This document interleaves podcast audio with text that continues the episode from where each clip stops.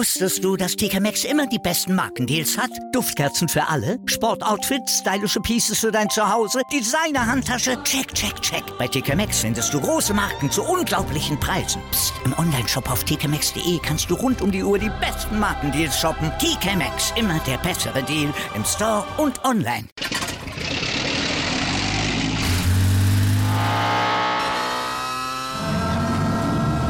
Von 0 auf 100.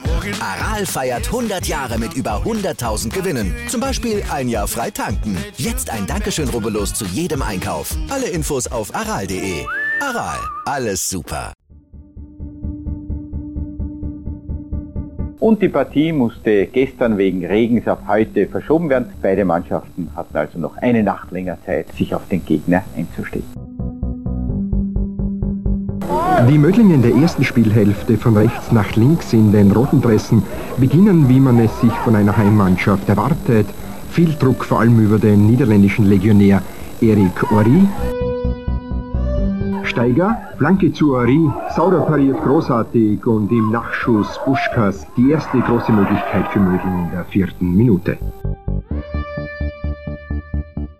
Schiedsrichter Falk zeigt sofort auf den Elfmeterpunkt und das Um und Auf der Mödlinger Erik Ori stellt in der 17. Minute auf 1 zu 0 für die Niederösterreicher den Spielverlauf bisher völlig verdient. Pausenstand nach 45 Minuten zur Zufriedenheit der knapp 200 Zuschauer allerdings 1 zu 0 für Mödling.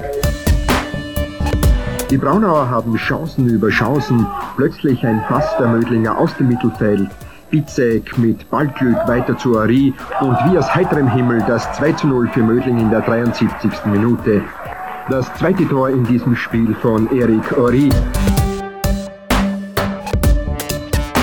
Mödling gewinnt zu Hause gegen Braunau mit viel Glück 2 zu 0 und bleibt in der Spitzengruppe der Tabelle in der zweiten Division. Ein wichtiger Sieg für die Mödlinger, sie haben ja den Aufstieg wieder im Visier.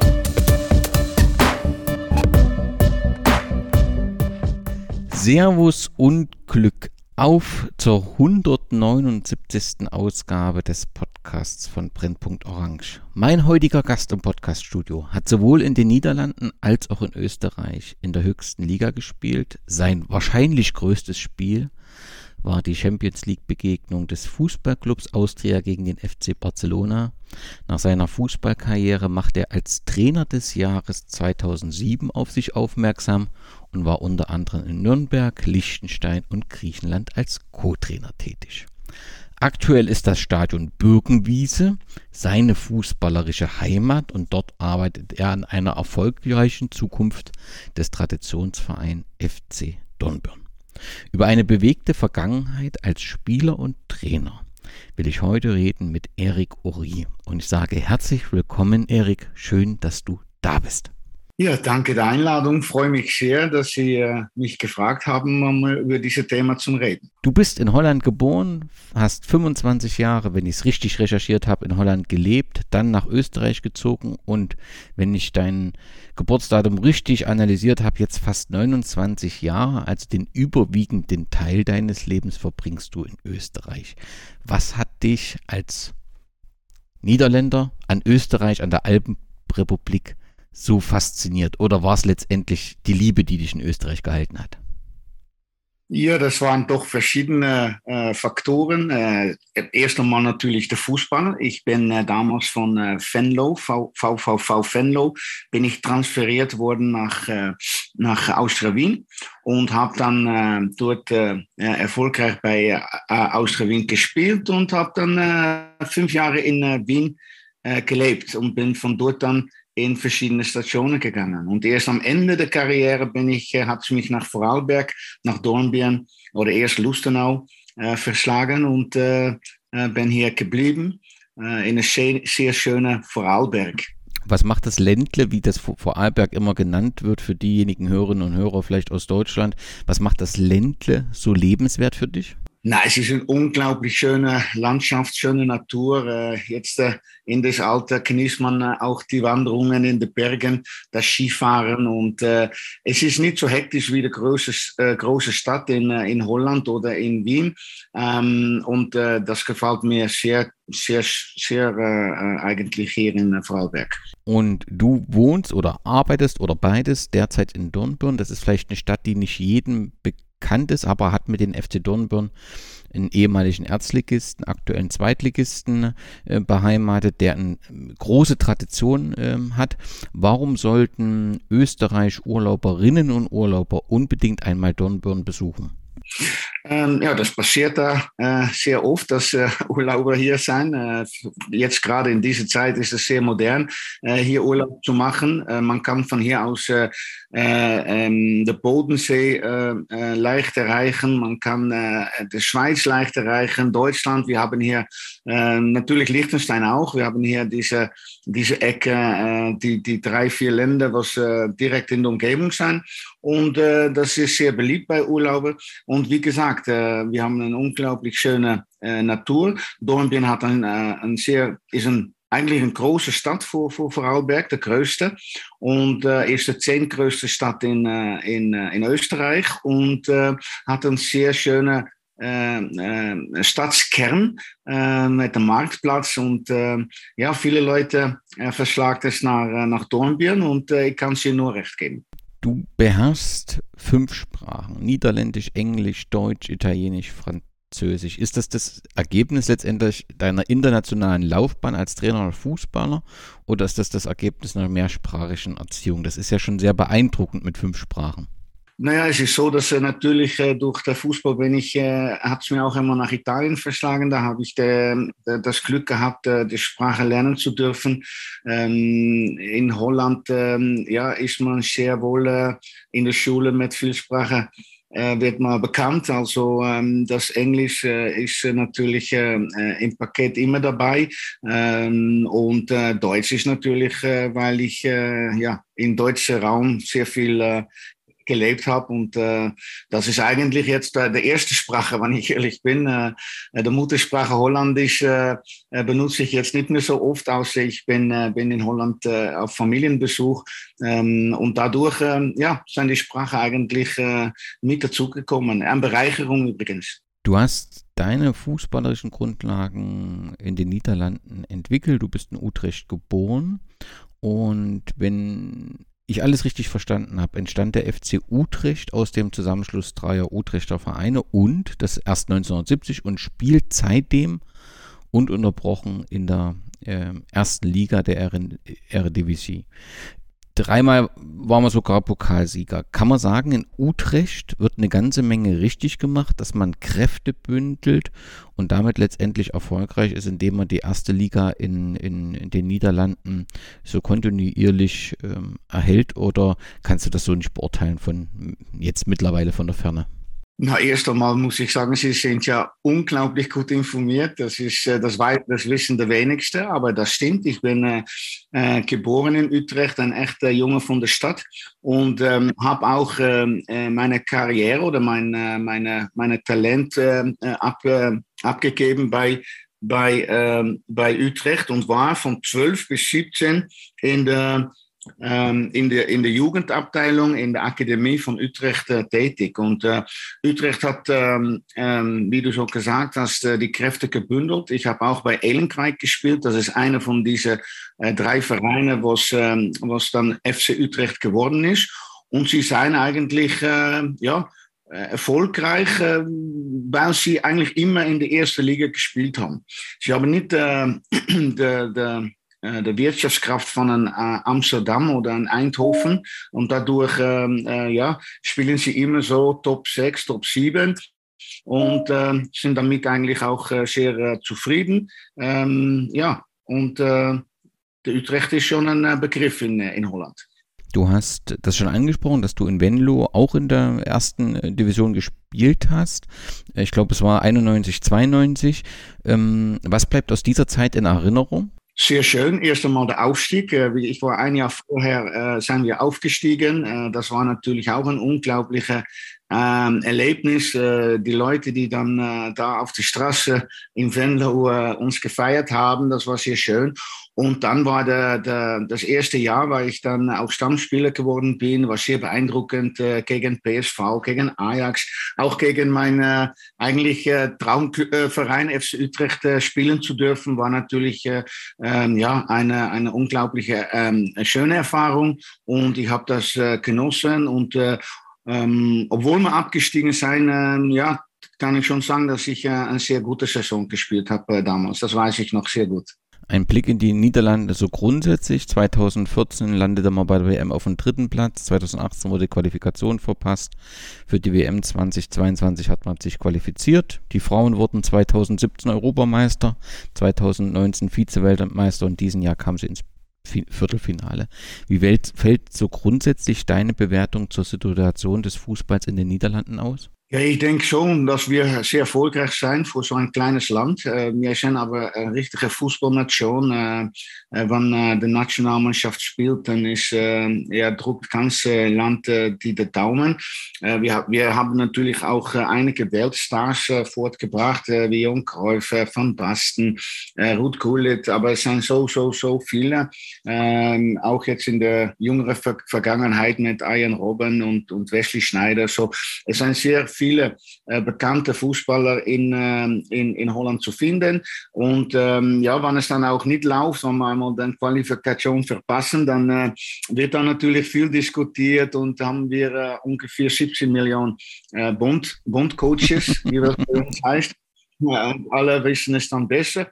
Ähm, mit Rinus Michels und auch, äh, denke ich sicher, äh, Louis van Gaal haben wir sicher zwei Aushängeschilder als Coaches äh, gehabt, die, äh, ja, die äh, auf, ähm, in verschiedenen Turniere schon auf sich aufmerksam gemacht haben mit, äh, mit, mit, mit, der, Holl äh, mit, äh, mit der holländischen Nationalmannschaft. Also ähm, es könnte ein bisschen besser sein, weil wir nicht Weltmeister geworden sind, obwohl wir schon das Finale ein paar Mal gespielt haben. Ähm, vor allem Argentinien war damals äh, sehr enge, ein enges Spiel, wo Brenzenbrink den Ball auf der, auf, der, auf der Pfosten gebracht hat, vor dass wir dann verloren haben. Ähm, aber in 88 war natürlich ein Highlight mit äh, von Basten Kulit und ähm, Rinus Michels als Coach. Also ähm, ja, ganz unzufrieden darf man nicht sein, aber man will natürlich immer mehr und das äh, bewegt das Land äh, bis heute. Wenn ich nach äh, den Niederlanden schaue zum Fußball, gibt es zwei Themen. Das ist einmal das Thema Kunstrasen, das diskutiert wird, ist das gut oder schlecht, dass wir Kunstrasen in der ersten Liga äh, erlaubt haben. Und das zweite Thema ist die Benelux-Liga, die immer mal ähm, ja, thematisiert wird. Wie stehst du zu den beiden Themen? Hältst du Kunstrasen für etwas, was man abschaffen sollte und hältst du die Benelux-Liga für etwas, was, worüber man weiter nachdenken sollte? Ähm, ja, das wird sowieso passieren. Äh, ich habe aber schon eine Meinung dazu. Ich denke, dass, äh, dass die Kunstrasenplätze eher ähm, abgeschafft werden. Äh, jetzt ähm, habe ich mitgekriegt, dass auch in Holland jetzt ein paar Vereine wieder umsteigen auf, äh, auf normale Rasen. Also ähm, es ist nicht echt beliebt, äh, auch nicht bei den Fußballern. Und äh, ich denke, dass, äh, dass das sich in Holland in der höchsten Liga äh, nicht durchsetzen wird. was betrifft die Benelux-Liga ist es immer schwierig, weil der Fußball lebt in Holland auch sehr viel von der Emotion. Wir haben volle Stadien, ähm, aber da interessiert es natürlich weniger, wann, wann, wann Utrecht oder Ajax gegen, äh, gegen äh, Beveren spielt oder gegen äh, ein kleiner Mechelen. Ähm, man, man lebt hier schon auch in Holland von der Derbys. Und ähm, ja, das, das bewegt dann die Leute mehr. Ich denke, dass äh, sowas nur angedacht worden ist aus wirtschaftlichen Gründen, dass zum Beispiel äh, Ajax gegen Anderlecht oder, oder Feyenoord gegen Brügge, dass das sehr wohl eine Bereicherung sein kann. Aber ähm, das ist dann, wenn man dann in, in Europa denkt, äh, mehr konkurrenzfähig zu sein, mehr Einnahmen zu haben von zwei Ländern. Ähm, aber ich sehe das schon als ein bisschen problematisch äh, für den heimischen Fußball, weil was passiert dann mit Vereinen wie Utrecht oder, oder oder äh, Cambuur oder Twente, wer, wer, wer ist dann da dabei und wer nicht. Also ich denke nicht, dass das äh, leicht umsetzbar ist. Ähm, aber das stimmt, dass immer das wieder diskutiert wird.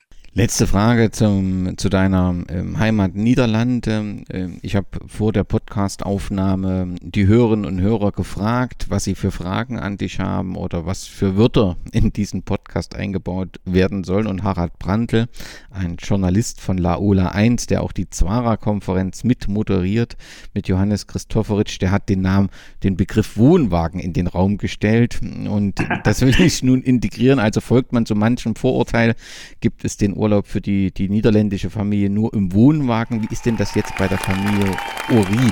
Gibt es einen, einen festen Urlaubsplatz oder bist du auch so ein Wohnwagenurlauber? Ja, das, das ist eine lustige Frage, weil äh, ich glaube, die, äh, die gelbe Nummertafel auf der Autobahn mit den Wohnwagen, die sind nicht sehr beliebt, weil sie alles aufhalten. Äh, das stört mir manchmal auch. Aber es stimmt, dass viele Holländer äh, gern mit Wohnwagen unterwegs sind. ich selber persönlich eher nicht äh, habe dann äh, doch äh, ein, äh, ein, feste, ein feste Bleibe.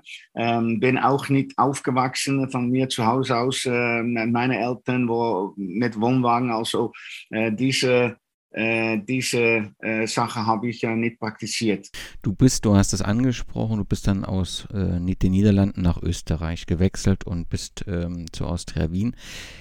Da, du warst relativ jung und, und, und Niederland und Österreich, das ist ja schon ein Stück.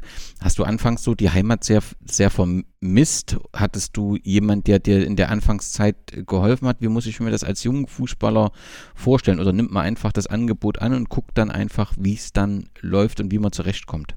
Äh, das stimmt allerdings. Es war damals gar nicht so ohne. Äh, es war eine ganz andere Zeit. Es der Anfang 90er. Ich war 23 und bin nach Wien. Wien war sehr weit in, in Osten und habe auch nicht eigentlich äh, genau gewusst, was, was mir da erwartet. Ähm, es ist so, wie es jetzt auch immer noch ist. Äh, es gibt Berater, Manager, die, die, die die Spiele dann transferieren. Und auf einmal bist du mitten in einer äh, ein- oder zwei Millionen Stadt äh, alleine, weil die Manager gehen dann wieder und musst die dann ähm, äh, zurechtfinden. Also das war nicht ohne. Natürlich war meine Kenntnis von der deutschen Sprache damals noch nicht so, so gut. Und äh, da hat man äh, schon äh, kämpfen müssen, dass man überlebt und dass man auch noch dann ähm, sportlich ähm, ja, erfolgreich ist, weil es ist von mir damals schon eine Welt aufgegangen, weil ähm, aus Wien natürlich ein ganz, ein, ein ganz großer Unterschied ist zu einem kleinen Verein als Venlo äh, war das alles nicht so einfach. Aber ich kann mich schon noch sehr gut erinnern, dass äh, ein paar Kollegen sehr gut geholfen haben, äh, die was heute auch noch äh, sehr gute Bekannte sind von mir, Peter Stöger und auch Andi Okris haben mir dann schon auch äh, sehr gut geholfen, mir in der, in der Stadt äh, zurechtzufinden. Das heißt, das wäre die nächste Frage gewesen. Du hast ja, wenn ich das äh, richtig äh, gesehen habe, mit unter anderem mit Franz Wohlfahrt damals gespielt, Walter Kogler, Peter Stöger, den du genannt hast, auch Half Hasenhüttel war in deinem Team. Verfolgst du so den Werdegang deiner Kollegen und mit manchen bist du auch heute noch befreundet? Habe ich das richtig verstanden? Ja, richtig. Und verfolgen natürlich. Man äh, läuft sie auch äh, immer wieder über den Weg. Ich kann mich noch erinnern, weil ich in Vaduz Trainer war, äh, war ich Chefcoach und dann haben wir einmal gespielt gegen äh, Aalen und äh, auf einmal war der Ralf äh, Hasenhüttel äh, äh, dort Trainer. Also dann hat man sich wieder, äh, wieder getroffen äh, und auch, ähm, äh, wo ich einmal ähm, äh, Sky-Experte war, dann trifft man sich auch wieder mit Walter Kogler, äh, mit dem ich heute auch noch Kontakt habe und äh, wie gesagt, gesagt, äh, Peter Stöger war ich ein paar Mal hospitieren, äh, wo er in Köln war äh, und wo er bei der Austria Wien war. Also ähm, ähm, auch mit dem äh, Manni Schmidt habe ich äh, noch äh, heute noch Kontakt. So, eigentlich die Mannschaft war eine, eine Traummannschaft vor, von mir und sehr viele sind später auch im Fußball geblieben und haben einen, einen, einen Posten als Coach oder als, äh, als äh, technischer äh, Direktor. Also sehr besonder eigentlich. 20. Oktober 1993 im Camp Nou sitzen sie oder sitzen und stehen 87.600 Zuschauer. Barcelona führt 1 zu 0 und du wirst in der 66. Minute eingewechselt. In der Mannschaft des Gastgebers stand im Tor unter anderem Antoni Zubizarreta, in der Abwehr Ronald Kuhmann, im Mittelfeld Pep Guardiola und Michael Lautrup. Trainer war Johann Cruyff. Das Spiel endete dann mit einem 3 zu 0 für Sieg für Barcelona. Für dich dürften aber viele Eindrücke und viele Erinnerungen äh, geblieben sein und das Ganze dürfte einer deiner Höhepunkte bestimmt deiner Fußballerlaufbahn gewesen sein, oder? Absolut, äh, mit, mit Abstand das äh, schönste Erlebnis. Es war unglaublich. Ich weiß es auch noch sehr gut. Äh, habe sogar auf Video, ähm, darf, darf sogar sagen, dass ich äh, ein super äh, Performance noch hingelegt habe.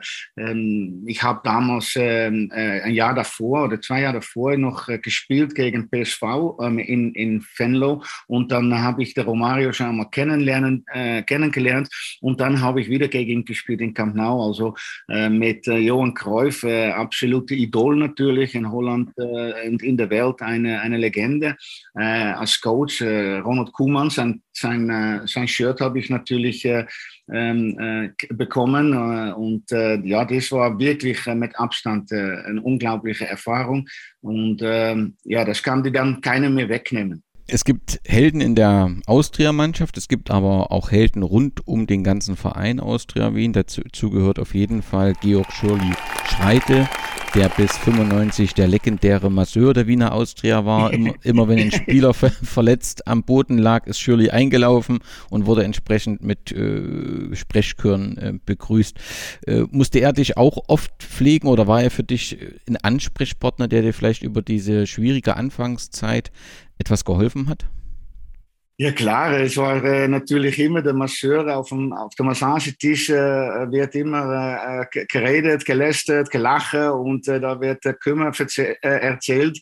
Also ich habe erst einmal müssen mich gewöhnen an, an Wien mit ihren äh, Beinamen wie Schurle und so. Das war auch alles neu von mir, aber Schurl Schreitel ist natürlich ein Begriff und ähm, das war auch wie ein, wie eine Vaterfigur bei der Austria. Also da hat man schon schon viel Zeit verbracht und äh, war ein angenehmer äh, Mensch, die was äh, immer vor einer da war. Der Harald Brandl hat mir mit dem Begriff Zapfenstreich äh, eine Herausforderung äh, bereitet.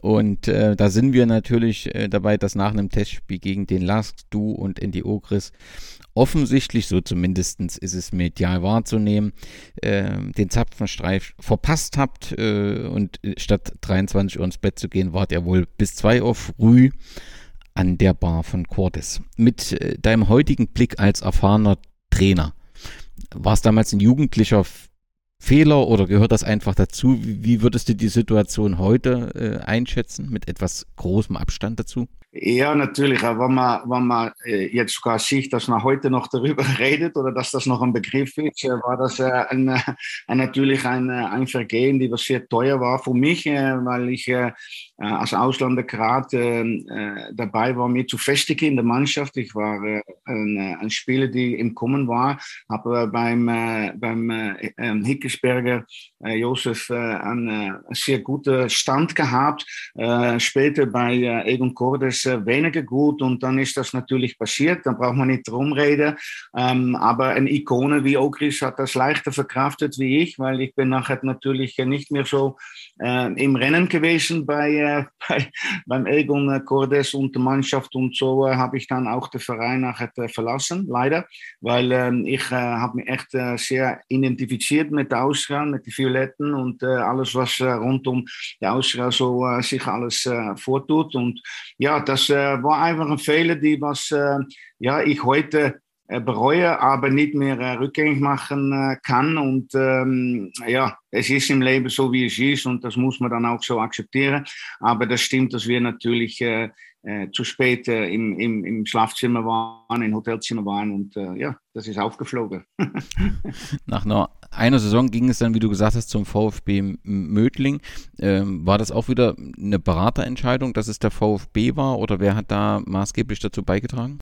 Äh, verschiedene Leute, da bin ich zum Hans Krankel gekommen, äh, das war die richtige Entscheidung. Ich bin ähm, äh, auch in der ersten Liga dort sehr gut aufgenommen, bin, habe auch äh, erfolgreich da gespielt, einige Tore geschossen und wir sind dann auch mit den Mödlingen äh, auf der fünften Platz ge geendet, äh, was äh, eigentlich ein sehr ähm, äh, gute Leistung war für so einen kleinen Club und äh, habe da viele Freunde gefunden, die was, mit denen ich heute noch befreundet bin. So ähm, Hans Kranko natürlich auch ein, ein Erlebnis als Trainer einmal zu haben und äh, ähm, ja, ähm, ähm, ja, wir sind gut miteinander auskommen äh, und ähm, war eine schöne Zeit in Mödling. Natürlich eine andere Art von Zuschauerresonanz, als du es bei Austria kennen gelernt hast. Aber du hast gerade die Freunde angesprochen. Zählt da auch Damir Kanadi dazu, den du beim VfB kennengelernt hast?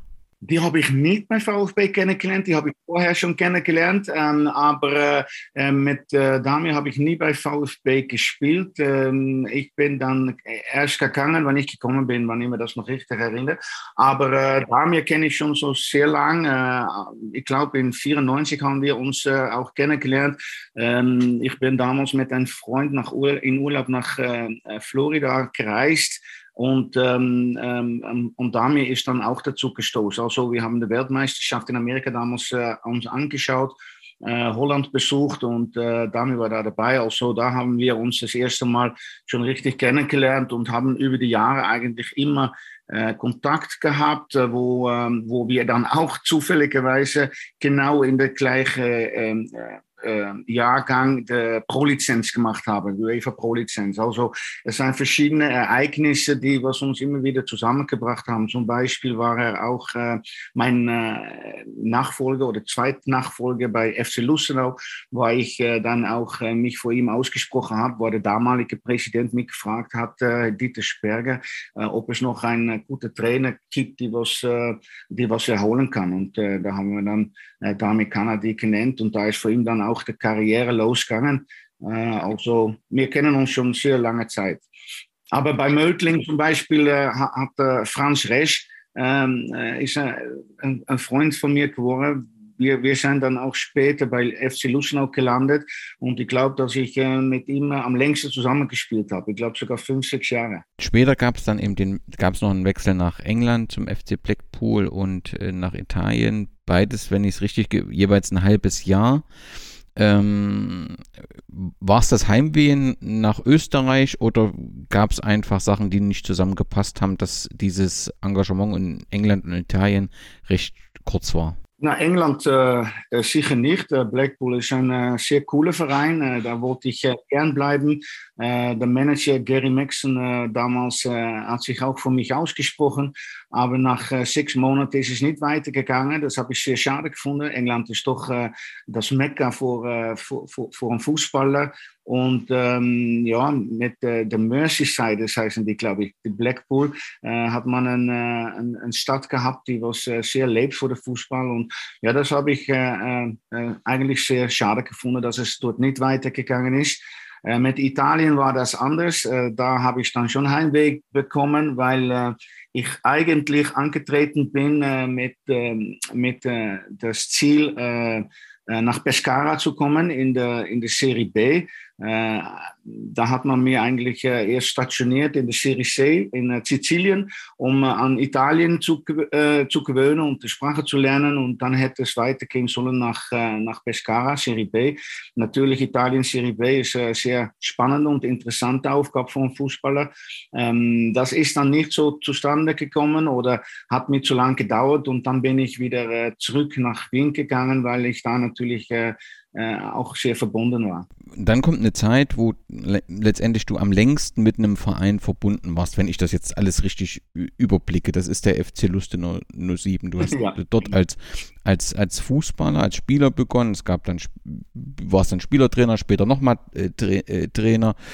Ähm, was führte dich zum FC Lustenau und wie reifte dann auch die Idee, so als Spielertrainer, das kann man ja auch also es hat ja nicht nur Vorteile manchmal so ein Spielertrainer zu sein, weil du natürlich ähm, als Spieler, als Trainer eine gewisse Autorität brauchst, dann stehst du parallel mit auf dem Platz. Das ist halt alles ein bisschen schwierig. Aber wie reift dir die Idee zu sagen, ich mache nach der Spielerkarriere fange ich als Spielertrainer an und mache dann die Trainerkarriere beim FC Lustenau. War das letztendlich vom Verein, der dich dort auch in die Richtung wollte und dich unbedingt halten wollte? Ja, das sind einige Faktoren. Wenn man beim Anfang anfangen, es war einfach so, dass äh, der Franz Resch, der ehemalige äh, Nationalspieler und Rapidspieler, der ist eigentlich nach äh, FC Lustenau gegangen. Ähm, und dann hat er mich gefragt, ob ich mitgehen, weil er will nicht alleine nach Vorarlberg gehen.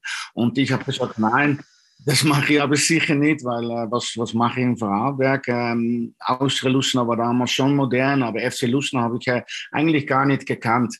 Ähm, nach vielen Gesprächen, dann bin ich einmal mitgegangen zum, äh, zum äh, das Kennenlernen oder zum äh, einmal das Anschauen ähm, ja, wie man so sagt, Klappe auf, Klappe zu. Äh, das war eine der besten Entscheidungen, die ich äh, gemacht habe. Ich bin äh, mitgegangen, habe äh, angefangen zum Spielen und habe mich dort so, sofort äh, äh, wohlgefühlt. Und wir waren leider das erste halbe Jahr nicht so erfolgreich. Und der damalige Trainer Günther Schiffer, Schifferer, der ist dann äh, entlassen worden. Und äh, ja, wie es dann äh, so war, ich habe in Holland die, ähm, die Sportakademie gemacht und habe dann äh, mein Trainercoach 1 schon gehabt. Also habe ich die Papiere gehabt, um in der Regionalliga ähm, Trainer zu sein. Und dann hat mir der damalige Präsident Kurt König und seine seine Mitvorstandsglieder äh, Hans-Peter Schneider und Dieter Sperger haben dann gefragt, ob ich nicht äh, vor ein halbes Jahr das, das machen will, spielen und trainieren. Und da habe ich ja gesagt. So sowas ähm, überfällt man eigentlich, überfällt dich dann eigentlich und ohne nachzudenken sagt man dann ja. Ähm, aber es war nicht so einfach, obwohl es dann nachher sehr erfolgreich geworden ist. Genau, du bist 2007 Trainer des Jahres der Region geworden. Zwangsläufig muss das sehr gut ähm, gepasst haben. Was war letztendlich in dieser Zeit oder jetzt so rückblickend, was war dein Erfolgsgeheimnis, dass du mit dem FC Lustenau so erfolgreich warst? Und mit jedem, mit dem man dort spricht, ist der Name Eric Ori außerordentlich positiv besetzt und erzeugt immer so ein kleines Lächeln äh, auf dem Gesicht. Das war sehr eindrucksvoll, als ich vor Ort war. Ja, ich hatte einfach Pass mit FC Lustenau. Äh, die, die Leute, die da äh, ähm, in der Verein waren, von, von, der, von der Nachwuchskantine bis, äh, bis die Präsidenten, ähm, habe ich einfach ein sehr ja, ein sehr gutes Verhältnis gehabt. Ich war authentisch, war, bin immer vorausgegangen in den Streit, darum habe ich auch Spieletrainer machen können, äh, wobei ich nicht äh, gesagt ist, dass ich immer gut gespielt habe, aber ich habe mir nie hängen lassen, äh, habe alles gegeben und äh, war auch interessiert in, äh, in, in Lustenau, in der Club selber und habe dann auch immer Nachwuchsspiele, Turniere besucht, habe immer ein offenes Ohr gehabt vor jeder, die was, was reden wollte und ja, habe mir einfach ja, voll auf der FC konzentriert und die Chemie zwischen mich, meiner Persönlichkeit, denke ich mal, und der FC war, war, war einfach vorhanden. Und äh, wenn man dann auch noch erfolgreich ist, weil wir haben dann äh, weil ich dann geblieben bin als Spieletrainer, ähm, ähm, haben wir dann gleich den Titel geholt, das Jahr darauf noch einmal den Titel geholt und aufgestiegen.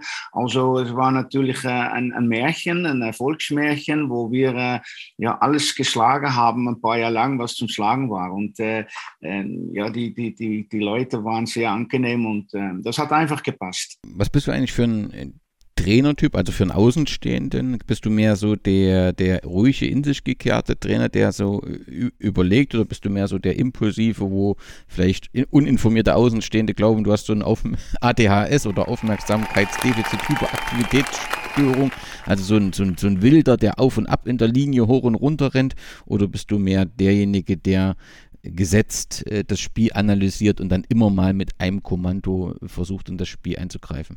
Na, ich glaube, dass ich so eine Mischung bin. Ich bin nicht äh, der über äh, ähm, äh, emotionale an der Linie, die was hin und her rennt, aber sehr wohl eine, die äh, mitlebt und auch äh, laut ist. Ähm, so es ist, ist glaube ich, eine Mischung. Ich bin schon eine, die was äh, immer äh, die, äh, das Gespräch sucht, sehr, sehr kommunikativ, ähm, will auf alle eingehen, aber scheue mich schon nicht auch vor Entscheidungen, auch wenn sie unangenehm sein. Ähm, und das hat natürlich später auch einmal vor, vor einige Probleme gesorgt, natürlich, wie man weiß im Fußball. Aber ich denke, dass es eine Mischung ist, ähm, sehr wohl emotional, weil ja, das, das ist mein Typ, so bin ich als Typ. Aber aber schon auch äh, sehr menschlich und äh, probiere immer äh, einen Draht zu finden zu, zu jeder einzelne, äh, die was äh, in meiner Mannschaft ist. Ich weiß nicht, ob du das mitbekommen und gesehen hast. In der Corona-Zeit hat Sky Austria so ein wenig die Archive äh, der historischen Fußballmomente geöffnet und immer mal bei YouTube so einzelne Clips eingestellt. Da warst auch du dabei, aber eher passiv. Das war im Spiel gegen Karpfenberg, als der damalige KSV Coach seine Emotionen nicht im Griff hat und dich lautstark als du Eierschädel bezeichnete. Das war der Vater von, das war der Vater von Nationalspieler Michael Grigor, äh, Grigoric. Äh, ist dir das noch bekannt oder ist, ist ja, ist, ja, äh, tatsächlich. Ich habe das auch einmal äh, geschickt bekommen und äh, ich war da noch, da noch sehr jung. Ich war, glaube ich, der jüngste Coach in der Liga, ähm, wenn wir aufgestiegen sind und äh, ich kann mir das noch erinnern, der, der, der Werner, der Gregoritsch, der Gregor, wie man sagt hier in Österreich, hat äh, sich, äh, ja, äh, ich weiß nicht, ob lustig gemacht, beziehungsweise hat sich da nicht im Griff gehabt und ähm, äh, lautstark Eierschädel gerufen. Ich kann mir noch erinnern, dass äh, mein damaliger Assistent Hans Kogler, ehemaliger Nationalspieler auch, hat es dann auch von mich aufgenommen und hat sehr wohl auch was zurückgeschrien. Ich dann nachher auch. Aber äh, ja, das sind schon lustige Momente, glaube ich, für Zuschauer, äh, zum sehen, wie, wie es dann manchmal äh, an der Coaching-Seite zugeht. 2009 ging es dann für dich zum FC Vaduz nach Liechtenstein. Du warst dort Nachfolger von Pierre Lebarski und warst Teil der Schweizer Challenge League. Was hat dich an Liechtenstein gereizt? Das kleine, aber feine familiäre äh, äh, Umgebung. Ähm, äh, der damalige Leute, die was äh, ähm, da waren, haben auch Österreich-Bezug gehabt. Der Albin Johann war damals der Präsident ähm, und äh, war auch ein bisschen Austria-Fan. So, das hat auch äh gleich von Anfang an gepasst dort.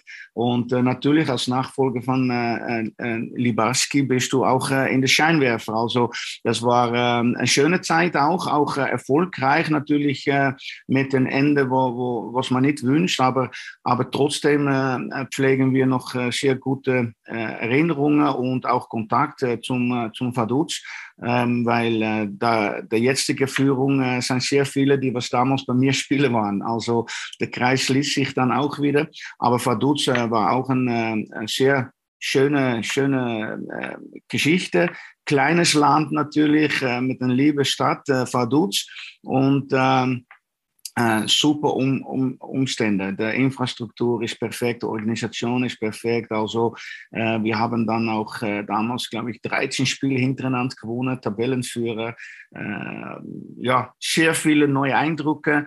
Ähm, Schweiz äh, als Fußballland kennengelernt mit, äh, mit, mit der italienischen Seite, der französischen Seite.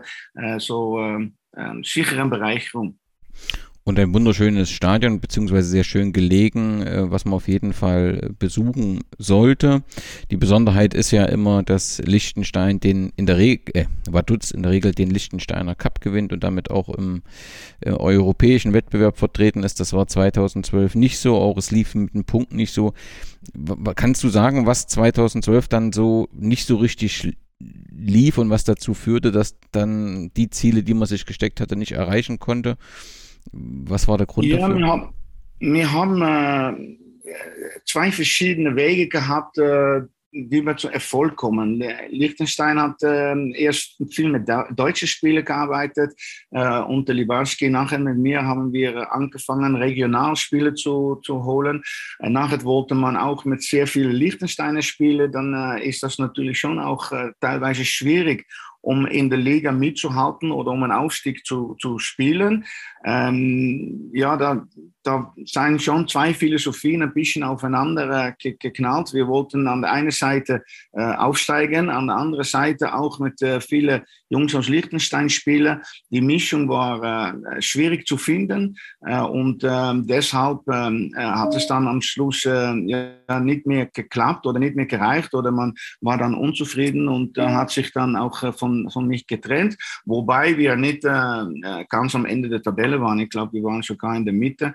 Aber die Erwartungen waren dann im letzten Jahr, dass wir ähm, äh, schon aufsteigen und äh, von da, ja, da waren wir ein bisschen weit entfernt, ich glaube vierter, fünfter Platz und äh, ja, dann war, äh, war es dann Schluss, wobei das alles sehr human und äh, sehr mit, äh, mit Style abgelaufen ist, äh, mit normalen Gesprächen.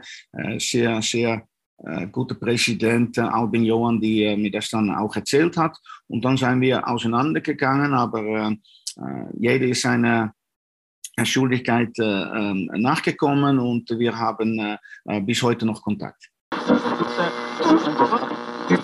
zwei Tore bekommst in, in Überzahl, dann hast du einfach zu viel nicht richtig gemacht. Das haben wir nicht. Wir haben das Spiel vorher schon längst entscheiden können. Ähm, haben das auch kontrolliert, ohne richtig gefährlich zu werden. Aber wieder, wie wir es oft schon gehabt haben, die Partie ist eingeschlafen und aus dem Nix äh, kriegst du dann die Tore, wenn du nicht selbst machst. Und äh, die Schock war, war groß und dann haben wir einfach das, äh, zu schlecht gespielt. Äh, und äh, zu wenig Nachdruck und USV hat es unbedingt willen, das hat man gesehen. Ja, und der Rest äh, hat man gesehen. Aktuell hat der FC Vaduz ja mit seinem Hinspiel gegen Rapid für Aufmerksamkeit gesorgt und äh, man setzt stärker auf Talente aus Österreich bzw. Vorarlberg. Glaubst du, das ist ein guter Weg, den der FC Vaduz aktuell geht? Ja, und ich denke auch der einzigste. Es ist so, dass äh, auch äh, in Vaduz die Budgets immer ein bisschen runtergegangen sind. Äh, seit äh, das Libaski weg ist, hat man auch immer ja, mehr Schwierigkeiten, um ein konkurrenzfähiges Budget zusammenzustellen. Also ist man auch wieder ein bisschen mehr angewiesen auf Scouting in der Region. Ich denke, dass Österreich, österreichische Spieler gerne nach Vaduz kommen ähm, und äh, darum ist es von äh, Franz Burgmeier sehr schlau, um äh, immer seine Augen hier ein bisschen äh, offen zu halten und zu schauen, was, äh, äh, was, für, was für Talente oder was für Spiele hier sind, die, die sie helfen kann. Wer den Fußballer Eric Ori verfolgt hat, der wurde im Mai 2014 sehr überrascht. Dann gab es nämlich plötzlich einen Ausflug in eine andere Sportart. Du, ähm, es hieß dann Eishockey statt Fußball. Der EHC Lustenau hat dich engagiert als Geschäftsführer und ähm, du warst dort erfolgreich. Also, oder ihr als Team wart erfolgreich. Es gab dann eben auch einen Meistertitel äh, zu feiern und ein Jahr später war Schluss. Was hast du von diesem Ausflug in den Eishockey, der offensichtlich auch ähm, deswegen passierte, weil man sich eben um dich bemüht hatte und der EHC dich unbedingt wollte, was konntest du von diesem Ausflug in den Eishockey für deine Fußballer-Trainerkarriere mitnehmen oder war da nichts mitzunehmen, weil das einfach ein, ein anderer Sport ist? Also was hast du für Eindrücke gesammelt? Na, das war, da war sehr viel mitzunehmen und habe ich auch mitgenommen. Es ist so gewesen, dass äh, der Herbert Oberscheider, der, der Chef von, von EHC, äh, mich äh, gefragt hat, äh, ob ich nicht in der Geschäftsleitung mithelfen will, mit ihm ein Projekt umzusetzen. Und äh, da ich äh, in Österreich während der aktiven Karriere Karriere oder kurz danach äh, der, der Management Akademie gemacht habe von der Bundesliga, ähm, ähm, ja, war ich ähm, auch qualifiziert, um, äh, um dies zu machen. Und ich wollte einfach äh, in Sport arbeiten. Damals äh, war jetzt im Fußball gerade nichts von mir auf dem Weg. Und dann habe ich gesagt, ja, lass uns äh, das probieren. Und bin dann Geschäftsführer geworden und habe mit Herbert äh, den Verein äh, mitgeleitet. Und äh, das war ein unglaublich schönes Jahr, weil wir wirklich, wie du gesagt hast, Meister geworden sein. Ähm, ich nah an der Mannschaft dran war, weil ich das einfach kennenlernen wollte. Ich habe natürlich keinen Bezug zu Eishockey gehabt, aber habe viel gelernt. Und was mir am meisten imponiert war, ist diese mannschaftliche äh, Miteinander, die Geschlossenheit, äh, die Eishockeyspieler, die Eishakler, sagt man hier, sind äh, ungl unglaubliche Mentalitätsmonster. Und ähm, ähm, äh, ja, die, da habe ich echt so viel äh, gelernt, wie sie in der Kabine miteinander umgehen, wie sie hart sein vor sich selbst, äh, wie sie äh, nicht jammern. Äh, Im Fußball ist es dann doch so, wenn man weit fährt, dann äh, muss man schon eine Nacht äh, übernachten, den Tag vorher, sonst ist man müde oder geht's nicht. Die Eishockeyspieler haben gearbeitet, haben trainiert, sind durch die Nacht durchgefahren, sind in der Arbeit dann gefahren, also ähm, und haben nicht gejammert. Also da ist schon viel, viel mitzunehmen und das hat mich beeindruckt, das Jahr du sprichst sehr positiv und voller Begeisterung von dem Jahr. Und dann aber hast du 2015 den Weg zum FC Langeck gewählt. Das wird den Hörern und Hörern, zumindest denjenigen, die vielleicht aus Deutschland zuhören oder die sich in Österreich nur mit den ersten beiden Liga beschäftigen, nichts weiter sagen. Das ist der österreichische Fünftligist, der aber dann in die Vorarlberg-Liga aufstieg und dort war äh, Markus Marder äh, als Trainer, der heute äh, bei Austria Lustenau äh, in der Bundesliga trainiert. Der ist äh, gegangen und du hast im Prinzip diese Position äh, dort übernommen. Was hat dich dann, nachdem du so ein offensichtlich tolles Jahr hattest, auch erfolgreiches Jahr. Warum hast du dann gesagt, ich will zurück als Trainer und bist dann zu einem Fünftligisten gegangen, weil du gesagt hast, Fußball ist doch meins, dort will ich auch bleiben, dort will ich äh, zeigen. Was war der Grund, dass du trotz, obwohl du so erfolgreich warst im Eishockey, dann wieder zurück in den Fußball bist? Ja, genau, das war's. Äh, ich ähm, ähm, äh, bin und bleibe immer ein Fußballer und äh, es hat dann wieder gezogen. Ähm, es ist so, dass äh, der damalige äh, Chef von äh, Langeneck, der Herr Nussbaumer und ähm, ähm, der, der, zweite, die was dort war, die haben mich gefragt, das sind eigentlich auch äh, in meinem Bekanntenkreis äh, Freunde und äh, dann habe ich den nicht äh, absagen können. Äh, das war ein, äh, ein Angebot, was ich gesagt habe, komm, du musst uns helfen, wir wollen aufsteigen und es läuft gerade nicht so gut und ja, das war ein Angebot, da konnte ich kein Nein sagen, obwohl es fünfte Liga war. Ich war selber noch nie in die Liga, nicht als Spieler, aber auch nicht als Trainer, also war das schon gewagt eigentlich, aber wie ich jetzt so zurückblicke, habe ich oft einmal komische äh, äh, Ecke bin ich äh, eingeschlagen und äh, habe dann äh, ja immer wieder zurückgefunden. Aber ich habe mir gedacht, äh, ich muss jetzt als Trainer wieder äh, was machen. Das ist äh, vorbeigekommen und ich habe ohne viel zum Nachdenken, habe ich ja gesagt, äh, auch um äh, um äh, äh, äh, ja, diese, diese Leute zu helfen, die aufsteigen wollten und habe da äh, ja, sehr viel bewirken können. Wir haben dann auch, äh, wir haben es noch geschafft aufzusteigen und das Jahr danach äh, haben wir eine gute Rolle gespielt und waren das Jahr darauf sogar Erste in der vierten Liga.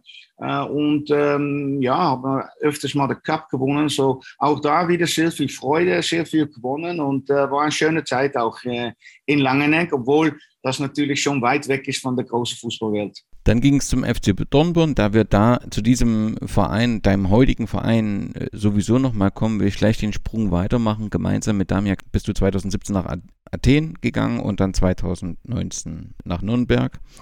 Zwei Jahre in Athen, eine kurze Zeit in Nürnberg. Ich nehme aber an, dass gerade Nürnberg für dich eine sehr, sehr lehrreiche Zeit war, weil es eben ein sehr, sehr großer Verein war, ähnlich wie du das als Fußballer bei der Austria erlebt hast. Hast hier als Co-Trainer eine große mediale Aufmerksamkeit erlebt. Und das waren sicherlich viele Eindrücke, die du mitgenommen hast, auch wenn es nur eine sehr kurze Zeit war. Ja, nur, ja Nuremberg war äh, eigentlich die Belohnung vor, äh, vor zwei Jahren Top-Arbeit in, äh, in Athene. Äh, da haben wir ähm, äh, so viel erreicht, dass, dass, dass ein großer Club wie, wie Nuremberg auf uns aufmerksam geworden ist. Und äh, ja, das war einfach äh, ein Traum, dort, äh, dort zu kommen. Äh, es war auch nicht so weit von, äh, von meiner Heimat, von Dornbirn. Äh, ich habe natürlich ähm, eine Frau und zwei Kinder. Also war ich sehr, sehr froh, dass wir nach Nuremberg gegangen sind, weil ich dann auch wieder näher zu der Familie sein konnte. Und die Leute bei Nuremberg waren auch unglaublich nett. Und ähm, man hat aber schon gleich gemerkt, das ist eine andere Welt, das ist groß, das ist, äh, äh ich glaube, die haben 180 Mitarbeiter gehabt. Also das war, das war einfach eine fantastische Organisation mit unglaublichen Fans. Äh, bis heute habe ich noch Kontakt zu den Fans, äh, einige. Und äh, ja, das, das, das fängt ja schon an beim, beim, beim Training, wo, wo so viele Leute zuschauen kommen oder das erste Training, äh, was äh, traditionell äh, öffentlich stattfindet. Da waren, war, war der Damir und ich äh, gekommen sein, waren da dreieinhalbtausend Leute zuschauen beim ersten Training. Also da bist du jeden Tag auf dem Prüfstand und ähm, ja, da, da, ja da, das ist einfach äh, sensationell. Ähnliche Erfahrung als äh, wie ich in Barcelona gehabt habe, wo ich spielen dürfte. Im Juli 2021 hast du dich dann für eine zweite Amtszeit in Dornbirn entschieden, in deiner Heimatstadt oder dort, wo du jetzt zu Hause bist und bist dort erneut in die Fußstapfen von äh, Marder getreten. Mit welcher Zielstellung bist du damals in Dornbirn angetreten, den, die, die Kampfmannschaft in der zweiten Liga zu etablieren, eine Saison ohne Abstiegssorgen oder was war die Zielsetzung des damaligen Antritts? Äh, das zweite Mal Dornbirn, ja genau, dann bin ich äh, nach Marder gekommen. Nein, es war so, dass äh, nach, äh, nach Nürnberg ähm, ähm, äh, ist Daniel dann wieder zurückgegangen nach Griechenland. Und wie ich schon erwähnt habe, von mir war das dann nicht der richtige Moment, äh, wieder mitzugehen nach Athen, weil, äh, weil ich ja nicht, nicht wieder ohne, ohne Familie weggehen wollte. Und äh, darum habe ich dann ähm, äh, mit damit gesprochen und äh, mich entschieden, hier zu bleiben. Äh, da habe ich äh, gewartet auf eine, auf eine Aufgabe hier in der Nähe und dann ist Dornbirn frei geworden, weil Markus Mader nach äh, aus Lustenau gegangen ist. Und dann war das natürlich ähm, ähm äh, leichter, hier wieder zu kommen, weil ich die Leute schon gekannt habe von das erste Mal, dass ich äh, hier äh, äh, gearbeitet habe als Trainer. Zwei Runden vor Ende des Herbstdurchgangs war dann aber wieder Schluss. Das sorgte halt für viele Fragezeichen, mediale ähm, Berichte. Was lief nicht gut? Also nach so, dass so nach so wenigen Monaten bereits wieder Schluss sein musste, obwohl man sich ja erst im Sommer im Prinzip gesagt hat, wir gehen, haben diese Philosophie, haben diese Zielsetzung gemeinsam. Warum war nach so wenigen Monaten wieder Schluss? Ja, das war eigentlich, wann ich schon was nennen kann, äh, was äh, äh enttäuschend war oder das Bitterste, was, äh, was ich erlebt habe, war diese Periode. Gerade hier in meiner eigenen Stadt äh, war, habe ich auch nicht so kommen gesehen, aber im Nachhinein kann man es ein bisschen besser äh, reflektieren. Es war so, dass äh, einfach das Timing nicht gut war. Äh, Markus Mara hat äh, unglaublich gute Arbeit hier gemacht und äh, aber das Team äh, war am Ende einer Reise. Und äh, da waren verschiedene Philosophien hier in diesem Club, weil man hat mit ein paar Profis gearbeitet, man hat mit äh, Leuten gearbeitet, die was äh, äh, noch eine Nebenarbeit gehabt haben und äh, äh, ja, man hat hier dann Kooperationen mit Wattens, Alltag ist man angegangen und ja, dann hat man gesagt, machen wir was draus. Und ich habe das probiert, professioneller aufzustellen, auf, auf eine andere Ebene zu bringen, aber natürlich war da Widerstand, jetzt im Nachhinein vielleicht auch logisch, weil viele Spieler gesagt haben, ja, wir haben das jetzt auf diese Art und Weise fünf Jahre gemacht und jetzt kommt Ori und der will äh, aus uns äh, auf einmal äh, äh, Profis machen äh, mit, äh, mit Handeln und Denken und, ähm, und das war einfach, das hat gebotzt und das ist sehr traurig zu Ende gegangen. wie gesagt, das habe ich jetzt schon großteils verarbeitet, aber noch immer ähm, ähm, ähm bin ich ehrlich und habe da einen bitteren, einen bitteren Geschmack, weil das ja überhaupt nicht ähm, ist, wie ich bin, wie wir da auseinandergegangen sind, mit Streit, mit Spielen. Äh, Sachen sind inszeniert worden, die was gar nicht so gestimmt haben. Und äh, ja, das, äh, wenn man meine Karriere oder meine Laufbahn oder mich als Mensch ein bisschen verfolgt, äh, wie du das jetzt auch gemacht hast, äh, kann nirgends solche Aktionen zurückfinden. Das ist mir noch nie passiert und äh, das hat mich traurig gemacht. Man musste sich in dieser Saison ein wenig Sorgen überhaupt um den ganzen Traditionsverein machen, denn im Frühjahr 2022 gab es dann das nächste mediale Erdbeben. Das war weniger sportlich, sondern die Hauptversammlung des Clubs hat äh, tiefe Gräben offenbart und eben auch zu personellen Umbrüchungen geführt. Wie ist das aktuell? Jetzt, klar, du konzentrierst dich auf Sportliche, aber es war ja deutlich auf dieser Versammlung, dass der Verein gespalten scheint. Versucht man die Gräben zu schließen oder ist weiterhin diese, dieser Spalt im Verein äh, da und man lebt im Prinzip mit zwei Fraktionen? Ähm, ja, das, das stimmt, was Sie da sagen. Es ist, es, es ist alles im Verlängten, ähm, weil wo ich gegangen bin, ist der neue Trainer gekommen, der Mohamed Akagundus. Und auch er ist gescheitert. Ähm, der Verein ist immer weiter auseinandergegangen. Äh, es war auch nicht so einfach, immer äh, die, die finanzielle äh, Lage ähm, stabil zu halten. Also war, war ein Teil von der Verein auf der Suche nach einem neuen Präsidenten. Die ist dann gefunden worden, aber war natürlich nicht überall äh, gleich äh, populär, wie das auch bei mir gelaufen ist. Äh, viele alte, ja, gewohnte Sachen wollte man hier einfach in der Tradition weiterführen. aber es war deutlich, dass, dass ein Fußballverein heutzutage mit, mitgehen muss mit der Zeit und dass sie ein bisschen moderner werden muss und sich anders aufstellen muss, um erfolgreich zu sein oder beziehungsweise in der zweiten Bundesliga Österreich äh, zu bleiben. Also der neue Präsident hat dann äh, äh, mich auch als Sportdirektor äh, als rechte Hand äh, wieder zurück in den Club geholt und zusammen mit äh, Finanzmann äh, Andreas Genze den Verein zu, zu führen.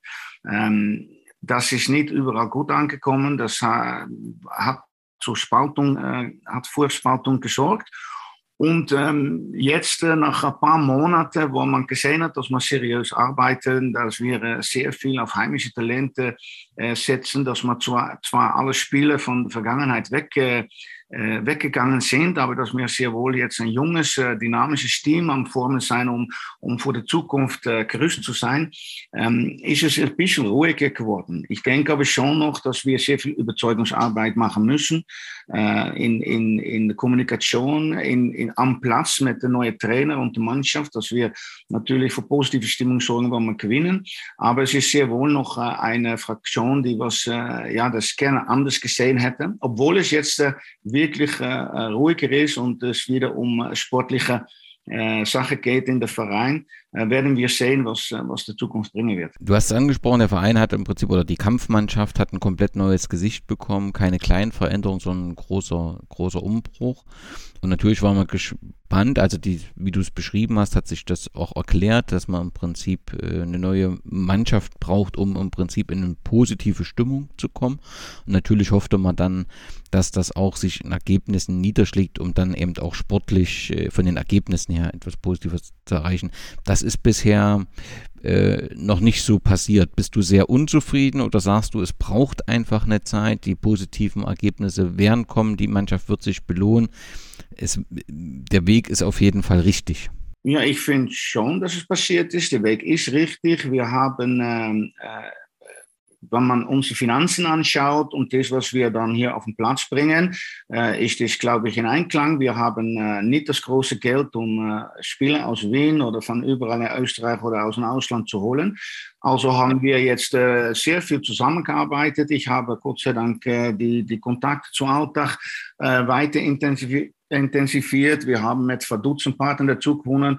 Äh, mit Stefan Köck war das schon so. Das haben wir auch noch einmal äh, intensiviert äh, mit Wattens und von dort probiert, äh, jüngere Talente zu holen. Und äh, aus Gelussenau ist jetzt dazugekommen, weil wir auch äh, einige Spiele haben. Dass das jetzt äh, ein bisschen Zeit braucht, das wird, wird für jeder klar sein. Ähm, natürlich hätten wir schon erwartet oder gehofft, dass wir am Anfang ein bisschen besser punkten. Aber ich bin davon überzeugt, dass der neue Trainer Thomas Janicic äh, äh, mit der Mannschaft äh, die nötigen Punkte dann holen wird. Ähm, es, stimmt wieder in der Kabine, es stimmt wieder auf dem Platz. Äh, es ist eine Mannschaft am Platz, die miteinander kämpft. Ähm, es ist in Harmonie mit der, Geschäfts-, mit, ja, mit der Geschäftsführung und ähm, wir sind eine Einheit und werden uns wieder da rauskämpfen, obwohl es natürlich nicht einfach ist. Aber ja, das ist bei einem kleinen Club so. Man sieht hier mit Alltag und Ausrat zwei Bundesligisten. Wir sind deutlich äh, kleiner. Ähm, und ähm, ja, ich habe probiert, hier eine Nische zu finden mit Akademiespieler, ähm, Spieler, die bei anderen Vereinen gerade noch nicht so weit sind, dass die hier eine Plattform finden. Und das ist äh, unser Weg, den wir jetzt eingegangen sind. Und ich glaube auch der einzigste Weg, die, äh, die es möglich macht, äh, Dornbirn eine, eine stabile Basis zu, zu geben, um in der zweiten Bundesliga äh, Österreich zu überleben. Zum Abschluss noch die Frage einiger, glaube ich, Dornbirn-Fans, die ähm, in dem Austria Soccer Board, also einem äh, viel gelesenen Forum über den österreichischen Fußball und auch auf Twitter die Fragen eingereicht haben.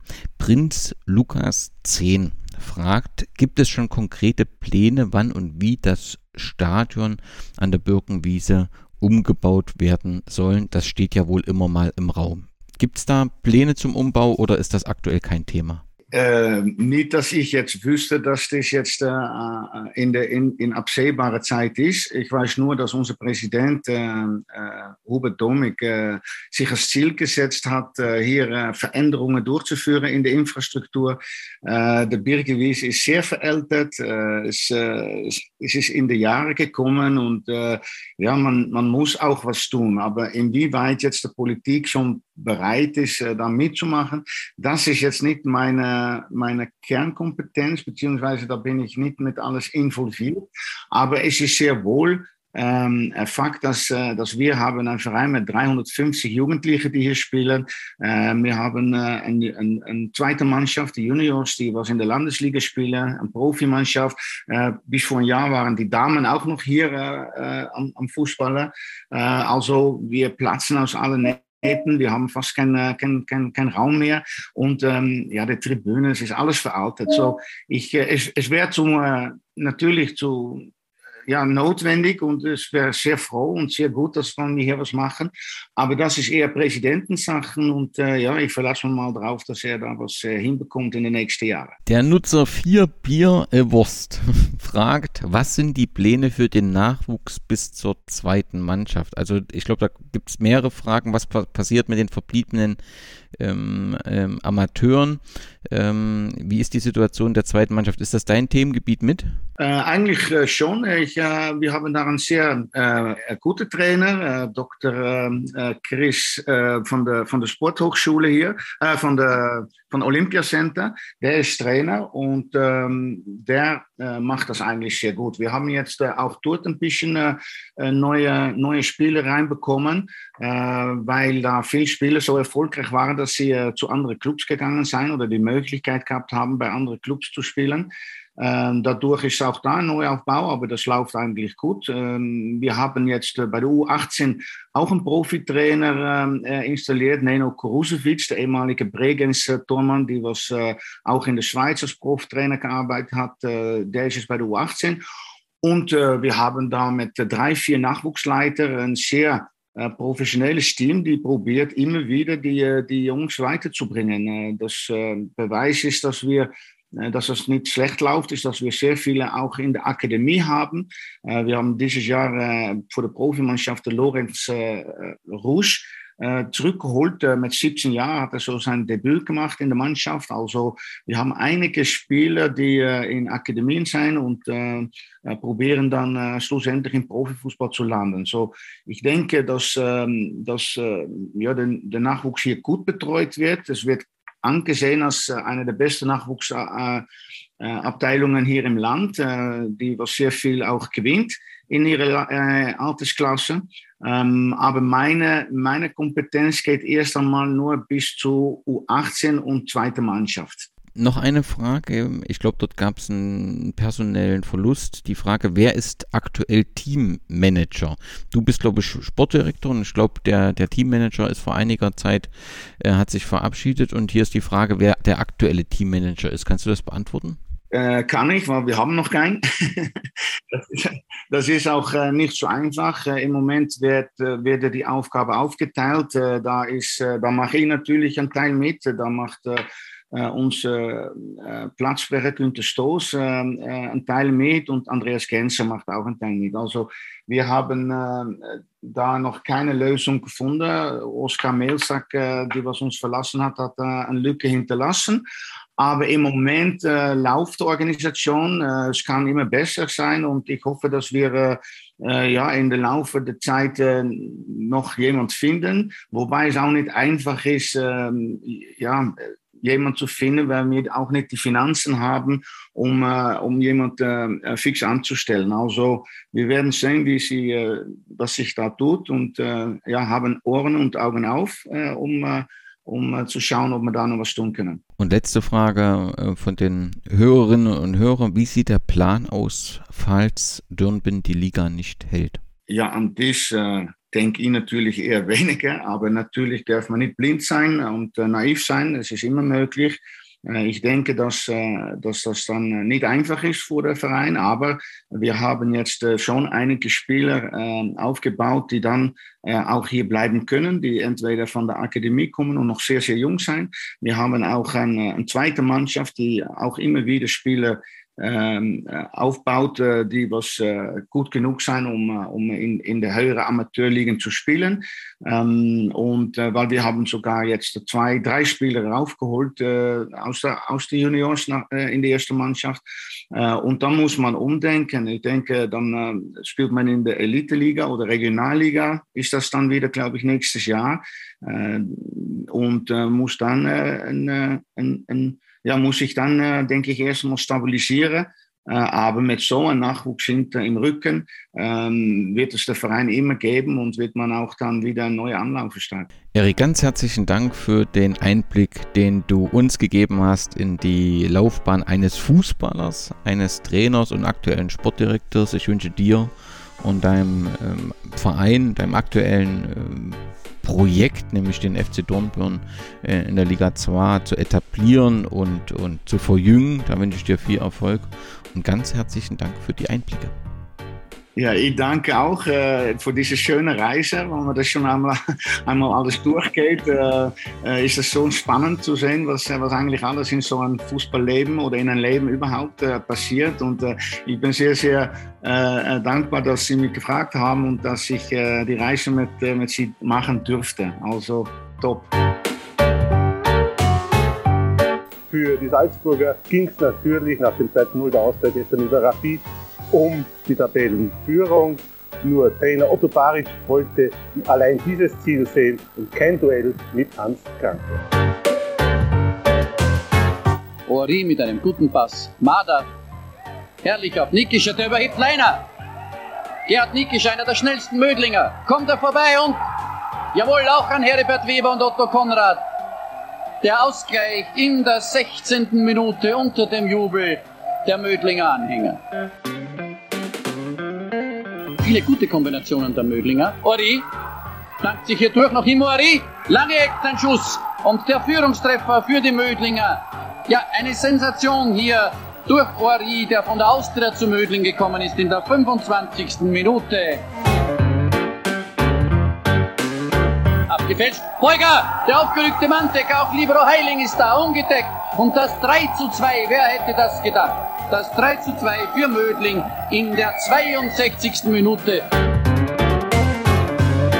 Der Dank gilt der Mannschaft nicht mehr. Ich bin nur der Trainer und wir sind ein ganzes Trainerteam. Aber die Mannschaft hat gewonnen, der Mannschaft gebührt der Dank der Mannschaft gebührt das Aufwärmen nach der blöden Niederlage in St. Pölten und äh, heute kann man stolz sein. Was heute eine kleine Mödlinger Mannschaft gezeigt hat gegen einen Europacup-Finalisten, eine Mannschaft gespickt mit Stars und wirklich ausgezeichneten Fußballern, dass wir hier noch gewonnen haben. Das ist eine große Leistung der Mannschaft und äh, muss ich mich bedanken.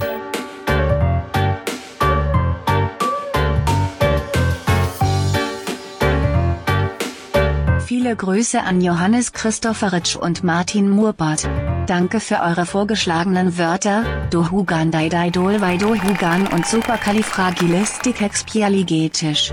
Servus.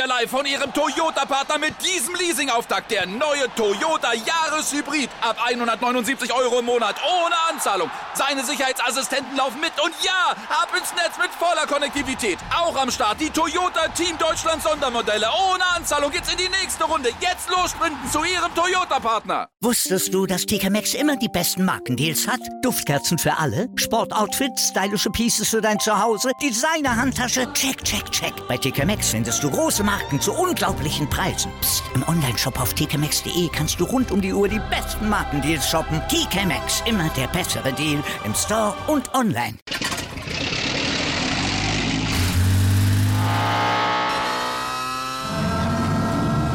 Von 0 auf 100. Aral feiert 100 Jahre mit über 100.000 Gewinnen. Zum Beispiel ein Jahr frei tanken. Jetzt ein Dankeschön, rubbellos zu jedem Einkauf. Alle Infos auf aral.de. Aral, alles super.